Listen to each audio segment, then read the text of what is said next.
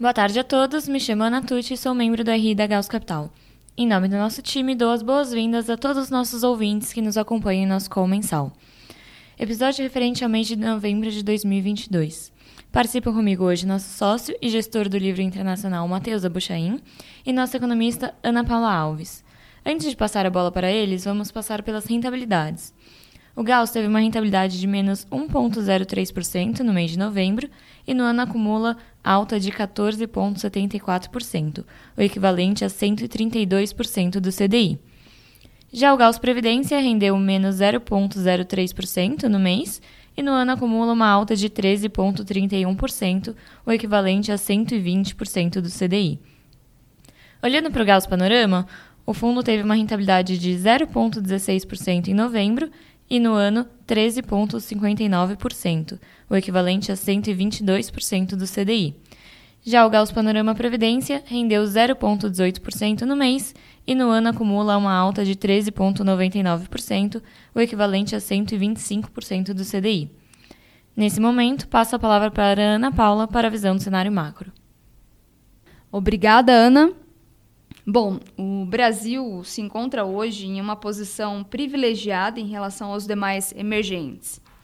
Temos um, um quadro fiscal benigno uh, no curto prazo, reflexo de um maior crescimento da atividade e um boom de commodities observados nos últimos meses. O balanço externo está equilibrado e é financiado com folga pelos investimentos diretos.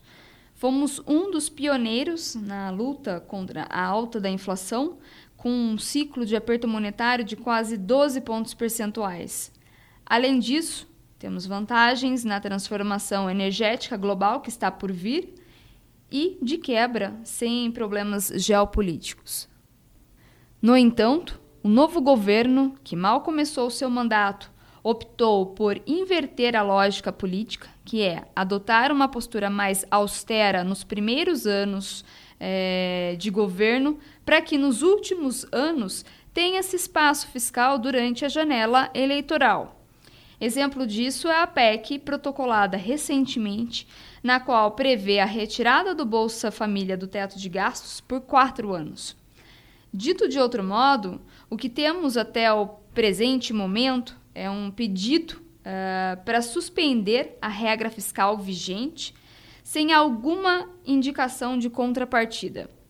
Mencionamos na carta mensal passada que o novo governo deixaria uma marca importante caso avançasse em duas frentes logo no início do mandato: a reforma do, do arcabouço fiscal e a reforma tributária.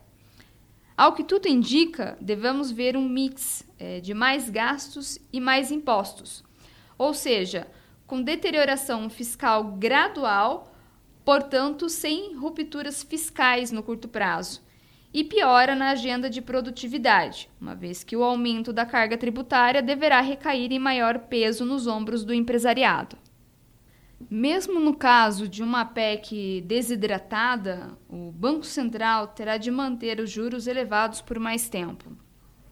É, fatores como a ausência de um arcabouço fiscal, é, o montante de despesas novas fora do teto de gastos e a perda de força da arrecadação tendem a continuar pressionando o endividamento público, mantendo a postura vigilante da política monetária. As expectativas de que a Selic permanecerá em níveis elevados por mais tempo alimentam entradas em dólares de operadores de carrego que tomam empréstimos em dólares para investir em títulos brasileiros de maior rendimento. É, logo, na visão do investidor estrangeiro, o Brasil é um país de carrego sem risco fiscal é, elevado, isso comparado a outros emergentes. Na ausência é, de previsibilidade de gastos e de uma âncora fiscal, as expectativas de inflação não deverão ceder nem com a alta de juros. Veremos mais desvalorização cambial e mais alta da inflação. Dito isso, o novo governo Lula não poderá se dar ao luxo de escrever seu terceiro mandato por linhas tortas, sobretudo nos dois primeiros anos. Diferentemente daquele cenário de ventos externos favoráveis observado uh, nos mandatos anteriores, o cenário internacional hoje é de menor crescimento e de baixa liquidez e, portanto, não poderá contar com o amparo do exterior.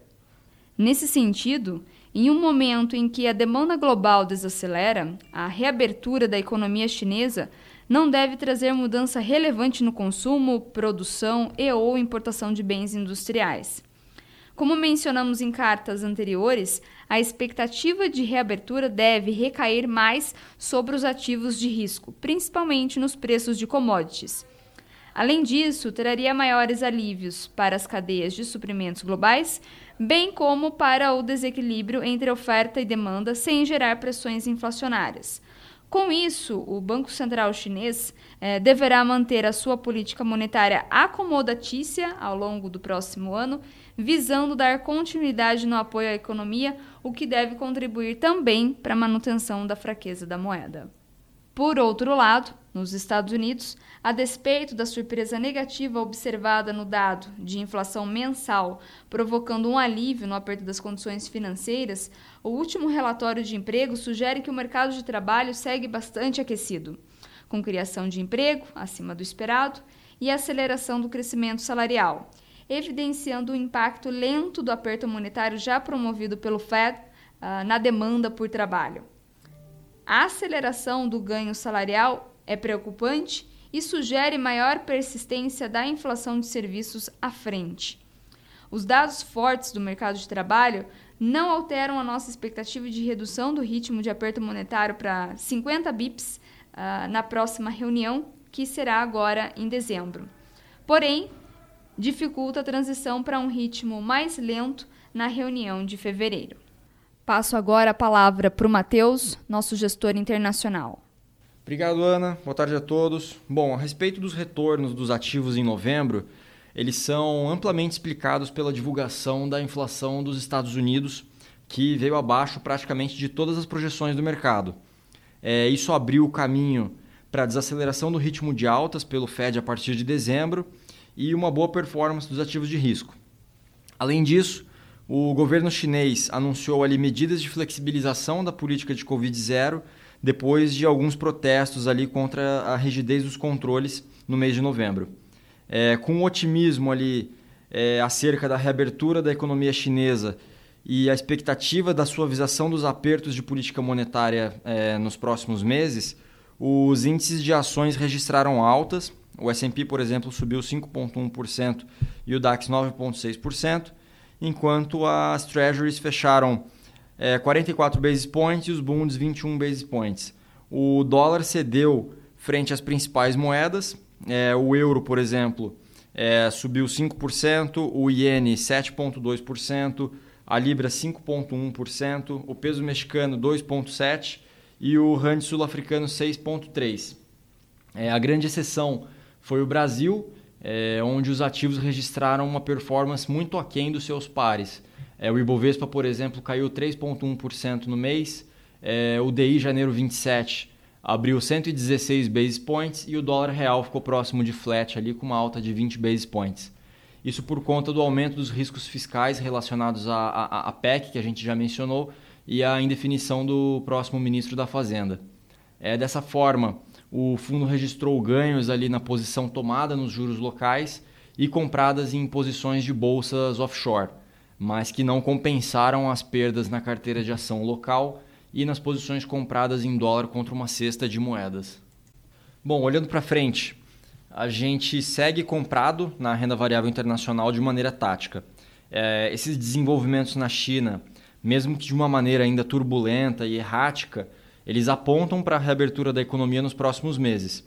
É, além disso, apesar da resiliência do mercado de trabalho nos Estados Unidos, a gente entende que a inflação ela tende a desacelerar em 2023 é, com os efeitos defasados da política monetária, os efeitos base, a queda dos preços das commodities e a normalização das cadeias de suprimento.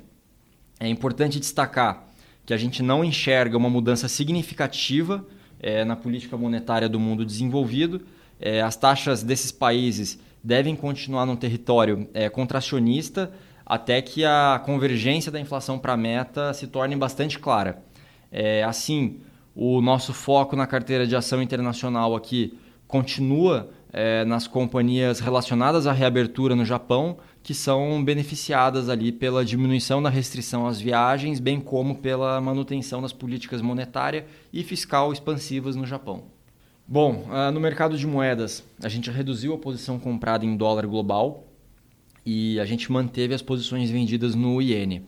Apesar do Fed continuar ali mais hawkish do que os seus pares e os riscos de recessão continuarem elevados ali para 2023, é essa surpresa na inflação dos Estados Unidos, somada a esse aumento de expectativa da reabertura da economia chinesa mais rápido do que o esperado, é, devem ser suficientes ali para colocar uma pausa nessa tendência de alta que a gente observou no dólar durante o ano. No mercado de juros, a gente mantém as posições tomadas na região intermediária da curva da Turquia. A inflação ali segue rodando acima dos 80% ao ano, enquanto o Banco Central é, encerrou seu ciclo de cortes quando ele cortou ali mais 150 basis points, levando a taxa para 9% ao ano. A gente acredita que a precificação das altas que está embutida na curva ainda é bastante tímida é, em vista da magnitude do descontrole da inflação na Turquia. É, além disso, a gente iniciou uma posição taticamente tomada aqui no Chile contra a aplicada nas Treasuries, depois da divulgação da inflação no início do mês, é, que veio abaixo do esperado, mas catalisou um movimento que a gente julga bastante excessivo.